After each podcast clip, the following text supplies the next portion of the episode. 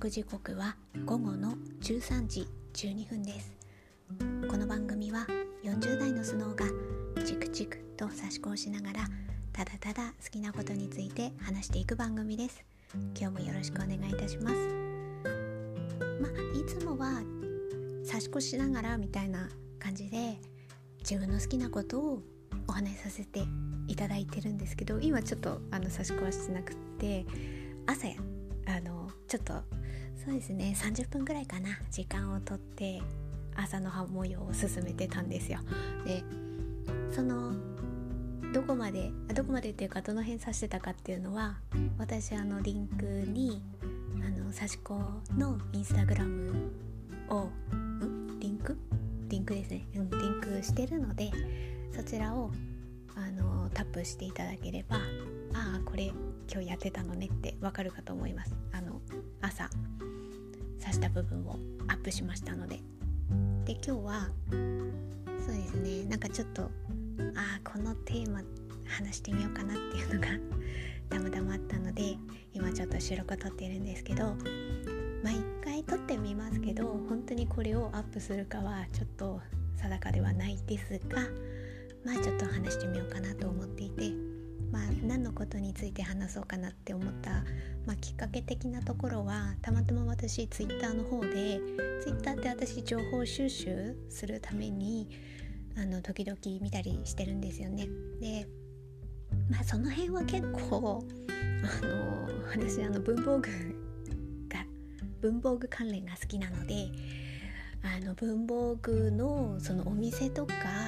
まあ、メーカーさんとかそういうところをチェックさせてもらっててであこういうのが発売するんだなとか、まあ、その辺はインスタグラムでもそうなんですけどね情報収集で見たりしてるんですよ。で、まあ、基本はそういうところで見てるんですけどたまたまですよたまたまななんかなんか見たんですよね。それ何を見たかっていうとあもうこれはどなたかのねツイートかちょっと全然あのわからないんですけど、えー、何年も妊活している人に言うべきではない言葉みたいな ツイートがたまたま目に入ったんですよね。それでいくつか書いてあってああそうだよなと思ってちょっとそそこがなんか目に留まったんですよね私。でねなんでこういうところにあこういうところにね目目に留まってこのことについて話そうかなって思ったのは私自身が私ちょっとはっきりは言ってないですけど私の配信を遡っていただけると「努力した分だけ努力したことが返ってくる喜び」っていうタイトルの配信をしてるんでそこでもちょっとまあそれらしきことは話してるんですけれどもまあ不妊治療関連の話ですよね。でもうねほんとねそれぞれいろいろあるんですよ。見えない背景には。それがね誰でも彼でもね話せる人もいればもう全然話せない。人にも会うのもとても辛い。そういう人だって実はねいるんですよ。そういうのがね私は今40代ですけど30代私の場合はですね私の場合は30代の時が本当に大変でまあそのことはそのさっきタイトル言った配信でもちょこっと言ってるんですけど私の立場としてはあこの配信ではちょっと医学的な話はちょっとしないですのでそれは人それぞれ違いますし私が医学的なことを専門家でもないですしその辺りはちょっとね情報が確かではないことは確かなこと言える立場ではないしあでもうそれは私の調べてきた情報っていうのはもう何年も前の話なことになるので今それがね今の医療的にそれがね、まあ、正し正しいっていうか、まあ、時代によってその辺は変わってきますのでねそういうのは言えないのでただ気持ち的な部分ではやっぱりこう思うことはあって何て言うか過去に不妊治療していたからしていた立場だからこそ分かることってやっぱあるんですよ。一生懸命人は想像しますけどね。いや逆に言ったら私は言えないですもの。うん例えば私は子育てをしてるしたわけではないから子育ての大変さは一生懸命想像します。想像しますけど現実的には言えないですよ。そのことに関して。だから不妊治療もそうなんですよ、うん、ででもだからって言っちゃいけないとかそういうことではないんですけどね。でもね本当にこの辺は危ないですよね、うん、不妊関連とかあと子育て関連とかあと介護関連とか。この辺本当ね危ない。なんか私もなんだろうな。分かったかのように言っちゃいけないなっていうのを私はこの不妊治療を経験したからこそ思いますね。ちょっと浅くね聞きかじった知識で何かを言う。それが本当その目の前の人にとって何て言うかそれを納得納得っていうかね全然的外れなこと言ってる可能性だってありますからね。ほんとそこはその辺は気をつけないといけないなっていうのはまあ私もいろいろね授からないっていうことでの立場を経験したから非常に苦しくしていた時期もあったからだけど見当もつかない人は見当もつかない。でそういう人が浅く聞きかじった知識で何かを言ってくる。そうじゃないよっていう。そんなのもとっくに考え尽くしてるよこっち。みたいな。そういうすれ違いがね起こる可能性がるんですよね。だからこのあのツイッターに書かれてた言うべきではない言葉みたいなことにああそうなんだよなっていうのが分かるんですよね。分かるんだけどでもねポコッと言っちゃう人は言っちゃうんだよなっていうのも分かるんですよ。私は言われた側を経験したから。だからちょっとなんかその辺の部分をこっそりなんか言ってみようかなと思ってこれね面と向かって言えないんですよ。なんか言われてねうってこっち来ていやもうそんなの知ってるよとかいやうちこうだからこうなんですよとかその瞬間にはねやっぱ言えないんですよ。それを説明するってことはこっちがなかなか子供が授からなくって不妊治療していてとかっていう情報を言わなきゃいけなくなるんですよね。その辺をどこまで言うか誰に対して言うかっていうラインをもうそういうとこまで考えるのほんと疲れちゃうんですよね。だからすごい疲弊してる方いると思います。本当特にそうですね。まあ年代でパキッとは区切れないですけどやっぱり多いのはやっぱ20代30代になりますと周りの報告とかが来ますからね。その時期にかぶってる人でやっぱり非常にこう何て言うか立場の違いを突きつけられて苦しんでる人もいるだろうなっていうのがわかるから本当そうでもね説明できないんですよね。そういうところを私はちょっともう年齢がその段階を過ぎたからああちょっと言葉残しておこうかななんてね思ったんですよ。だから人それぞれもちろん考えは違うので、うんまあ、私の場合はこうだったっていうこと。を多分ね多いのはあの、まあ、不妊治療していてっていうところでね語れる人っていうのは過去に不妊治療をしていてでその先に授かってで過去のこととしてこうだったんですこういうこと大変だったんですって語る人はまだいると思うんですよ。でもねあの不妊治療していてそのまま授からなくってでその先にどういうふうに思ってっていう方やねそういう人の声はなかなか聞こえてこないですよ。私両者存在するの分かってるんでこれは苦しいことですけどあの、100%妊娠するっていうのはありえない、でね絶対その先にね妊娠したとして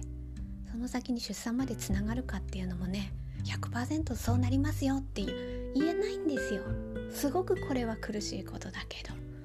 今の医療をもってしてもねそれ100%みんな大丈夫って言えないんですよ。言えないってことは必ず両者存在するんですよ、私は結局そうじゃなかったからそそうじゃなかった立場からの声も残しておかないといけないんじゃないかな。辛いですよだって。〇〇を乗り越えて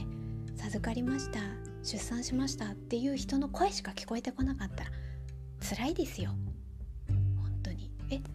なんで自分たち違うのってなりますからね。でもねやっぱりこう言えないからそっち私みたいな立場の人の声は聞こえてこないからだからあの今こうやって音声配信でこっそり残せてるからたまたまねこれを聞いた人があそこはこういう場合もあるんだなっていうことがなんかちょっと伝わったらいいなって思うんですよ。あの子供を授かるか授からないかってまあ不妊の問題ってねあの子供を授かるか授からないかっていうところにかかってくるじゃないですか。なんだけどそれだけじゃないんですよ。人間関係にも深く関わってくるんですよ。夫婦だけで生きていけないんだから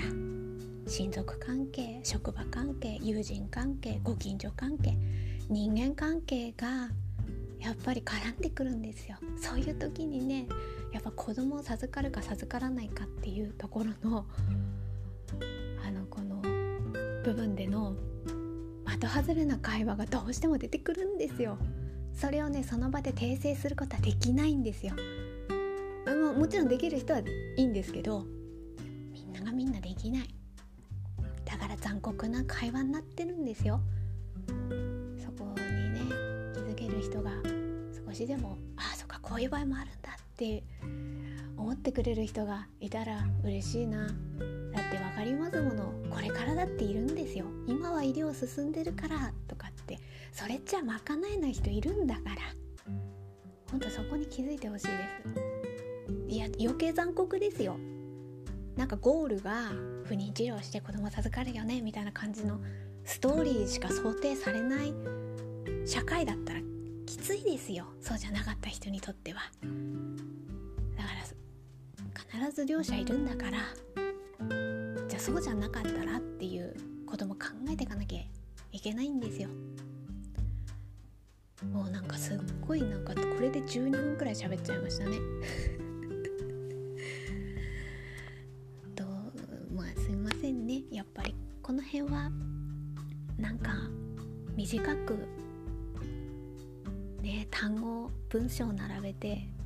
コンパクトにはちょっと言えないぐらいな心の繊細な部分な揺れ動きっていうところが絡んでくるので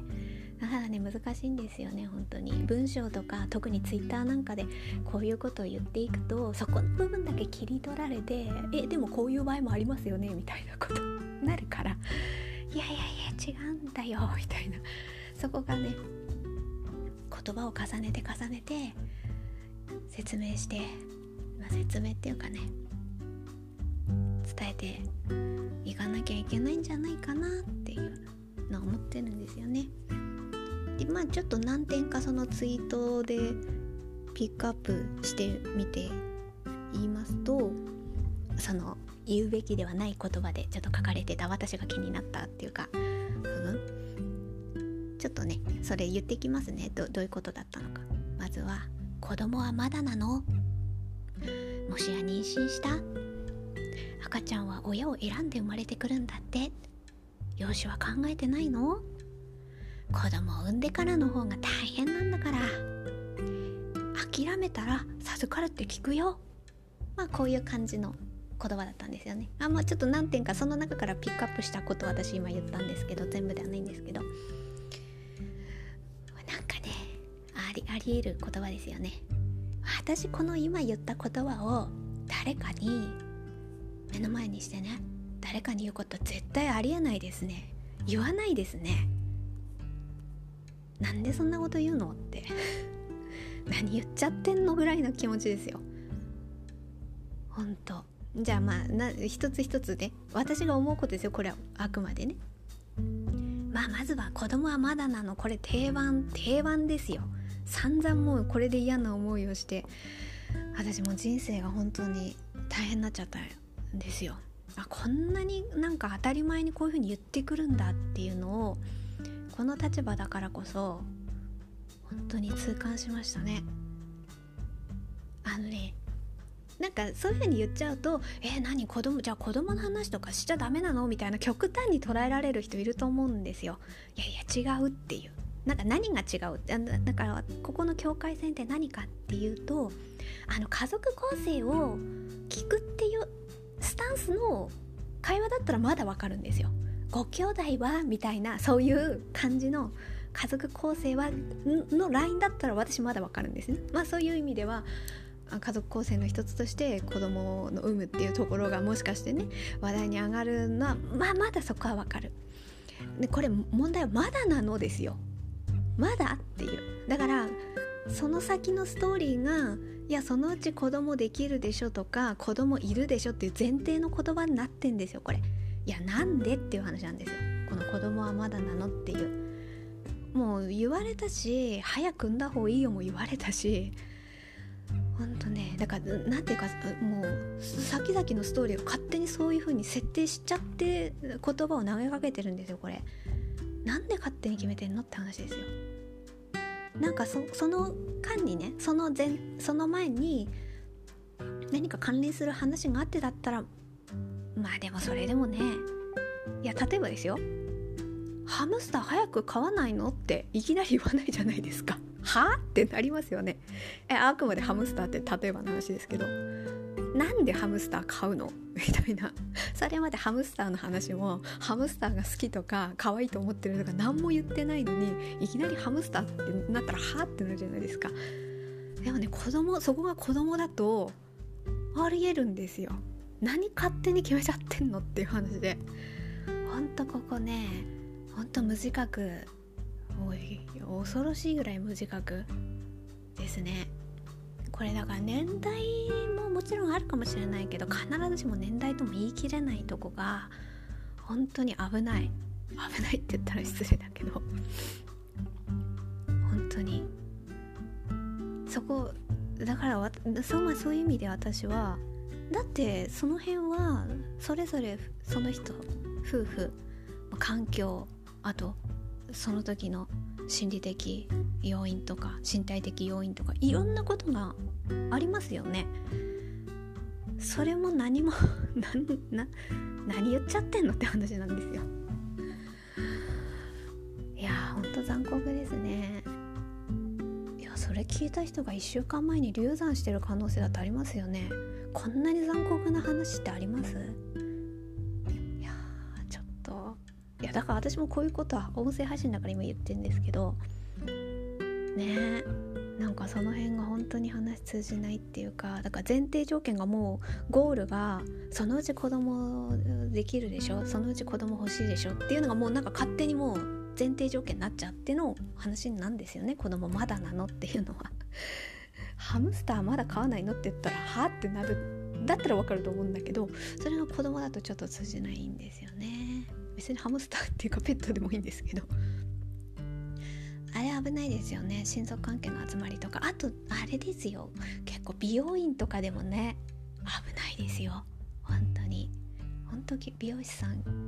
あ美容師さん気をつけてって思ったけど。なんでかっていうと必ず定期的に行くし行ったらその空間である程度の時間を共有するっていう風になるじゃないですか。そういうところでねこれを聞くときついしあと逆に美容師さんの方がお客さんから聞かれるっていう可能性もありますよね。それもきついですよね。いやでもそれってね訂正なんかできないですよね。いやそういう風に聞かれるとこっち傷つくんですけどとかね。その後の関係性を考えたら言えないんですよ、ね、だから私はもうそんなこと聞くわけないですよ。本当に。シンプルに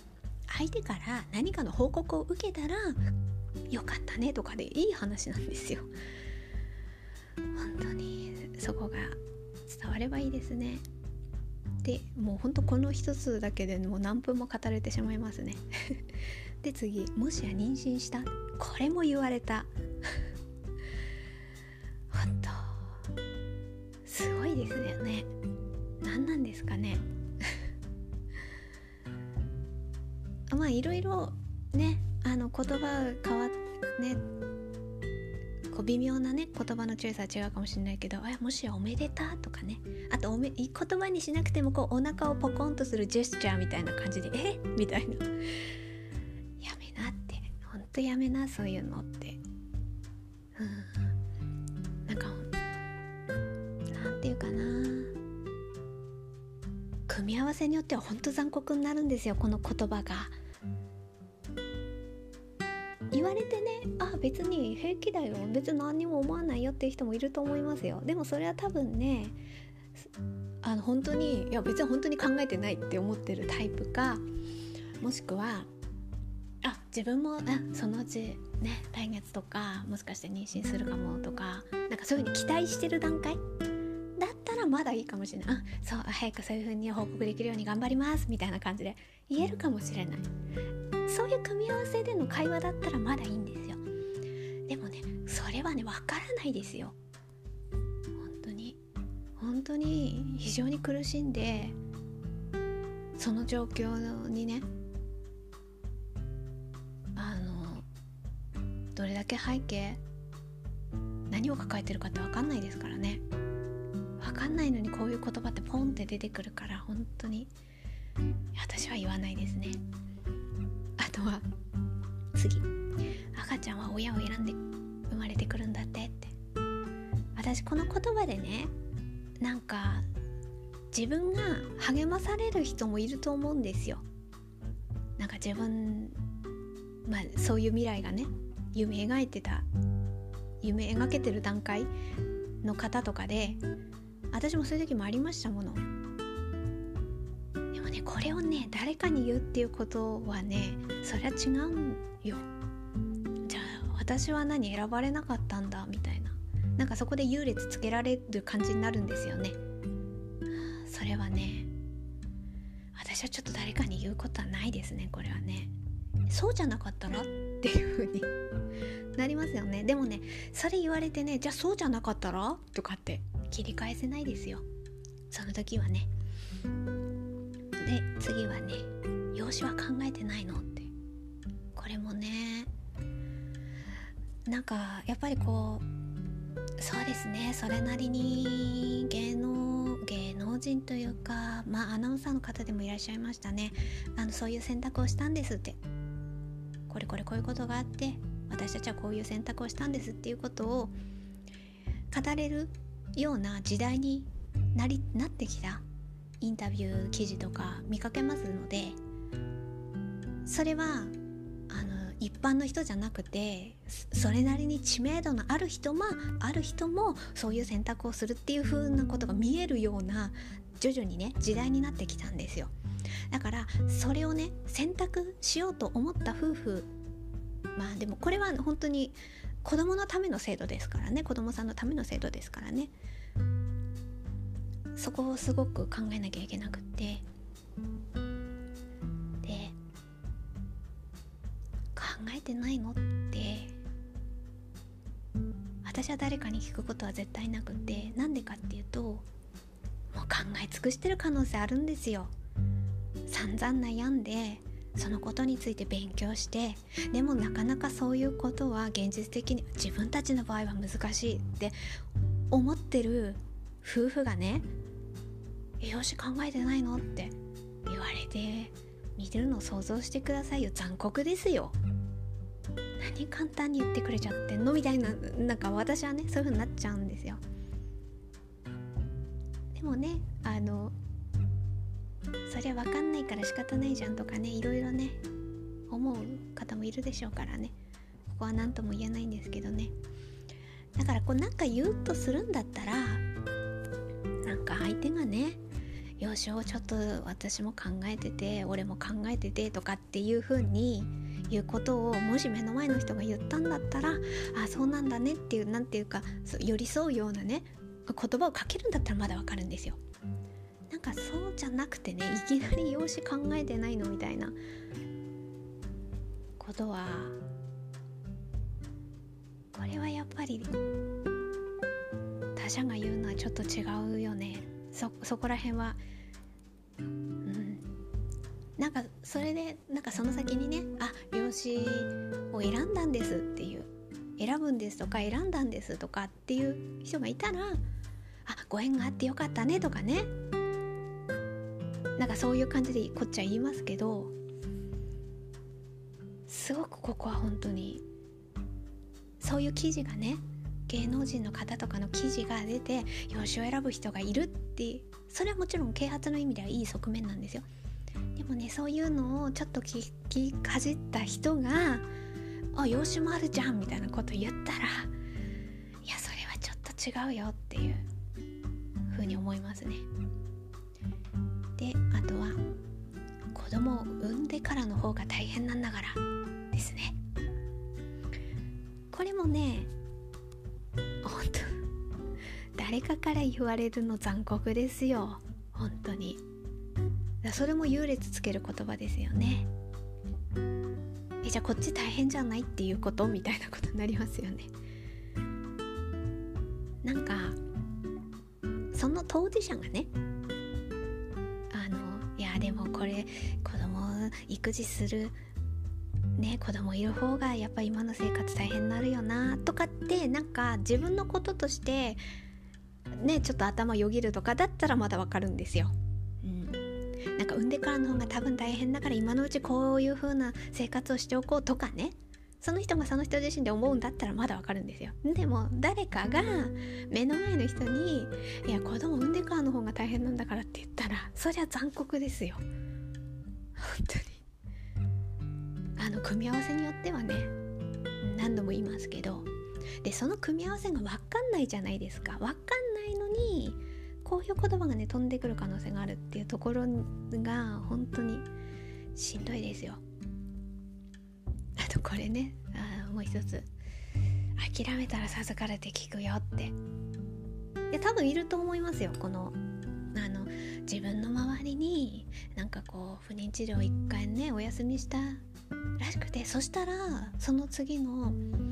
月に授かった夫婦いるんだよみたいな本当に聞くと聞く人中にいると思うんですよ。で中にいてでそのエピソードをそういう何か目の前で悩んでる人がいてその人に話すっていうのはありえるシーンではあるんですよ。でももうちょっとここは掘り下げて考えなきゃいけないんだけどいやその夫婦と目の前の夫婦違うでしょっていう話どういう背景があるか違うでしょっていう話とじゃあ本当に諦めて授からなかったら責任取ってくれんのっていう話とあとそこはねいろいろあるんですよ背景は。でねあとね諦めたら授かるって聞くよって聞くよってことはそれを言う言った人がいたいるってことじゃないですか。それはねそういう立場だったら言えるじゃないですか。いやもう不妊治療ずっとやってて一回ちょっとお休みしたんだよ。そしたらなんかほんと自分でも信じられなかったんだけどなんか授かってこの子生まれたんだよねっていうストーリーだったら言いやす言えるじゃないですか。みんながみんな言うかは別としても。それは言え言えるエピソードではあるなとは思うんですよ。ただねじゃあ一方でね不妊治療ずっとやっててちょっと一旦お休みしたんだよねって。そしたらその先にそのまま授かんなかったよっていうストーリーだったらそのストーリー言います？言わないですよね。言わないけど言わないってことはそういうのが存在しないわけじゃなくって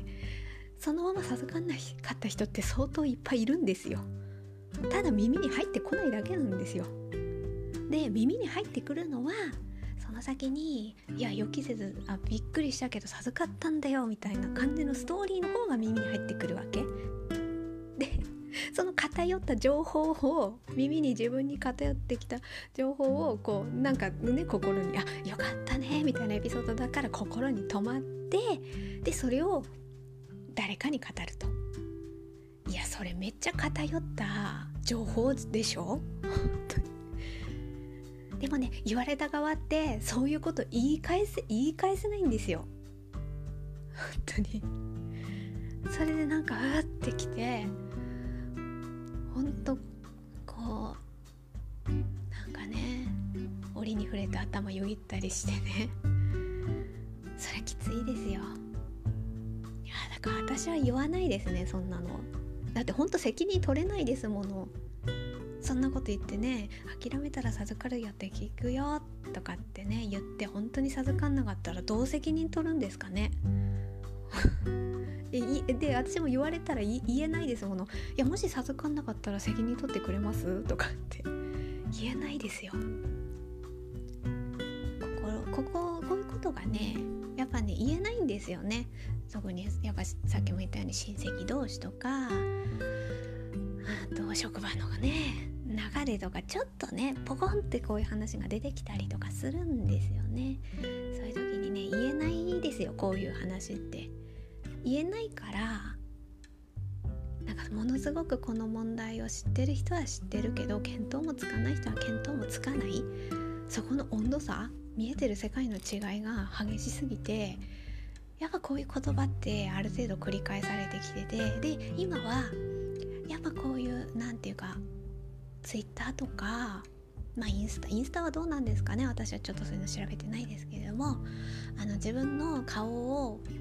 ねあのリアルの知ってる人？とかそういうの分かんないままに情報をある程度発信できるようなものがね出てきてるからこそ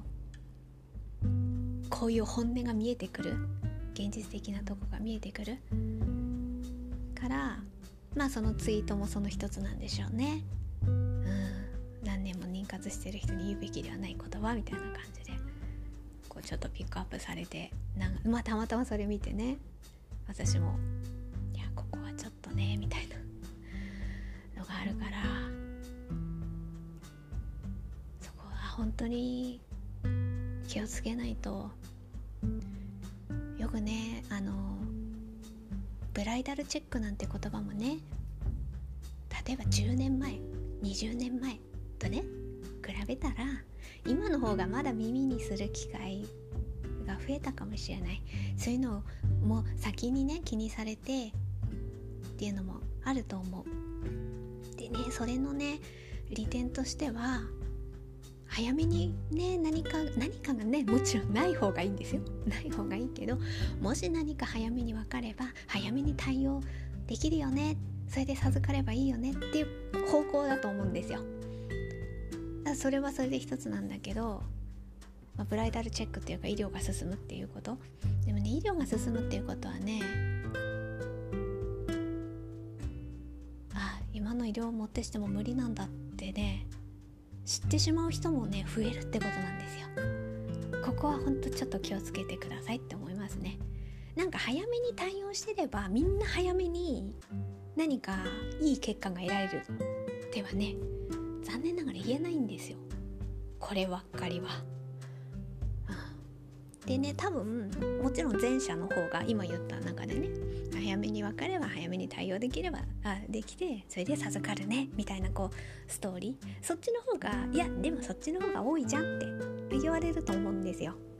わかりますよ。そりゃそうでしょそでそういうストーリーが非常に見えてくる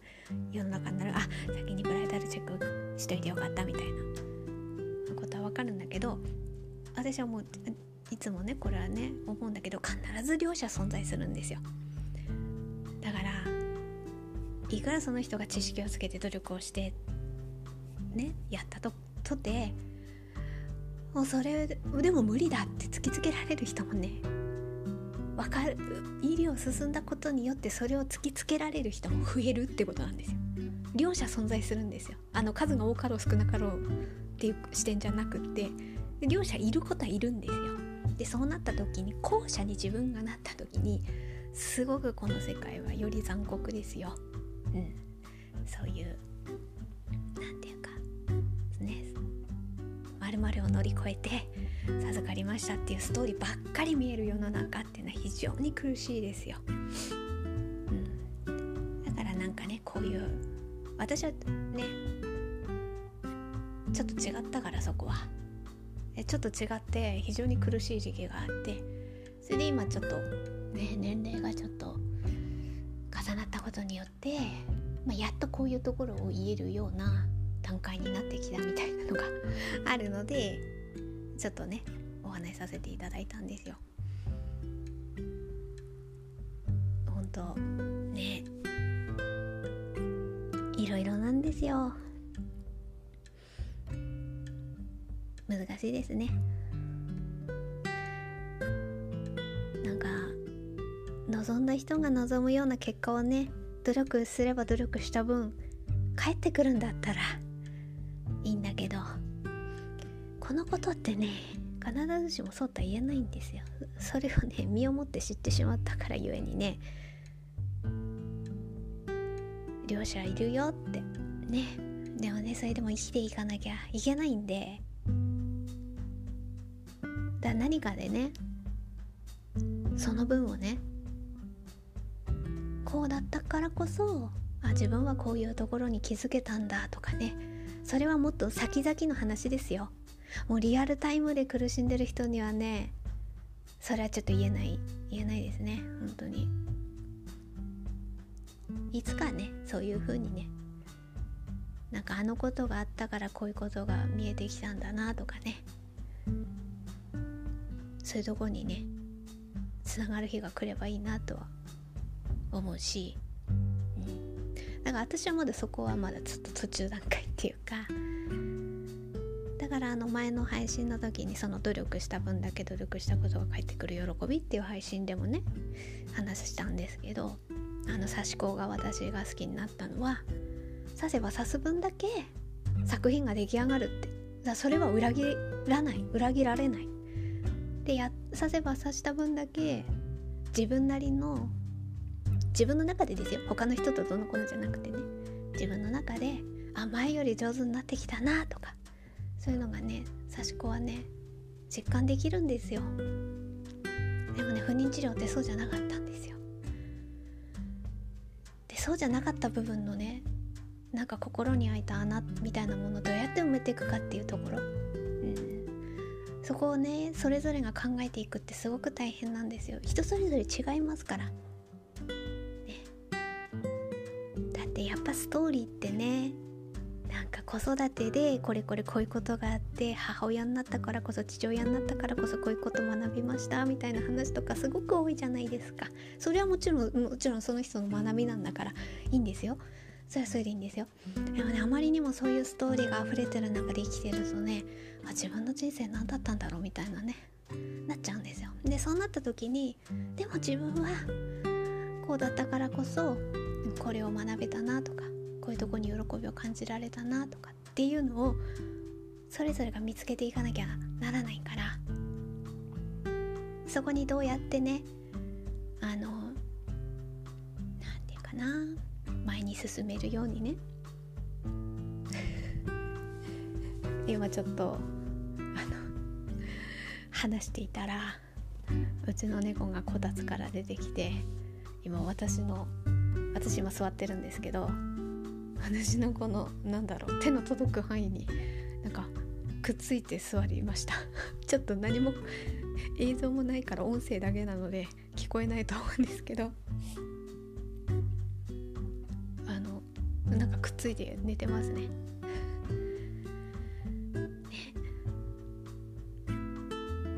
難しいですねほんとね。なかなか人には言えない部分でしょうしね。ねそういうのは人それぞれ抱えながらね生きてるんですよね。それがわかるから。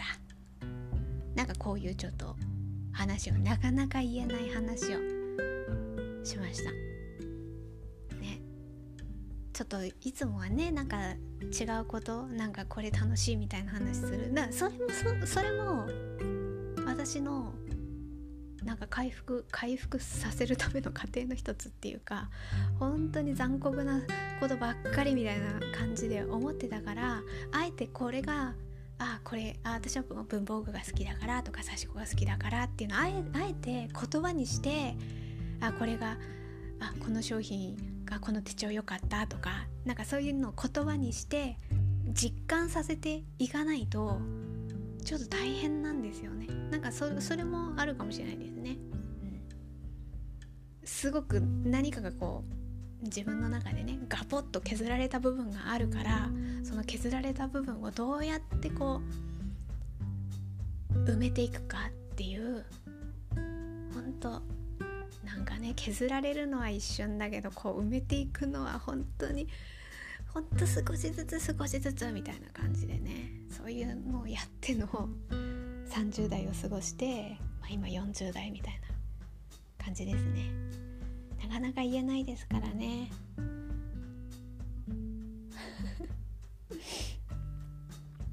まあ今日はちょっとそんななかなか言えない配信をちょっと収録してみました。一回聞き直して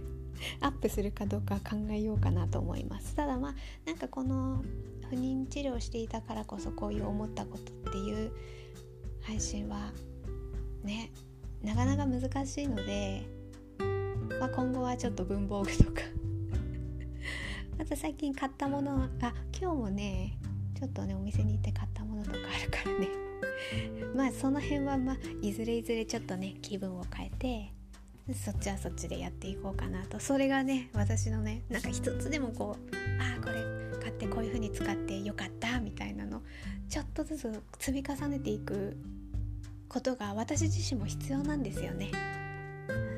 それくらい大変な私にとってはね難しいですこの辺は。なかなかなんかどういう将来像を描くかって人それぞれ違ってね。で私は本当に急転直下みたいな感じだったからそっからこう立ち上がって歩いていって歩いていってみたいなのが本当大変だったのでその途中過程をなんとか今生きながら。でもなんかそういう途中過程を経たからこのツイッターの言葉を見た時にね読んだ時にねなんかこの辺をこういやこういう風に言われたらこうじゃないかなこういう視点もあるよみたいなことをこの立場だからねそこは言えるんですよね。っていうのをまあちょっとこういう音声配信だからこそこっそり残せるあの切り取られないじゃないですか。この部分でこういうこと言ってたみたいな単語で切り取られると非常に難しい問題がありますのでね。いやいやそういう意味じゃないよみたいなことになりかねないのでその辺は音声配信でまあねこっそり聞いていただける人がこっそり聞いていただければそれでいいですのでみたいな。あそっかみたいな感じで。いいのでって私は思いながら、まあ、今回はこのような収録を撮らせていただきました。また次回からはちょっとねちょっと違うテイストであの違うテンションでお話しさせていただければなと思っております。はい聞いていただいてありがとうございました。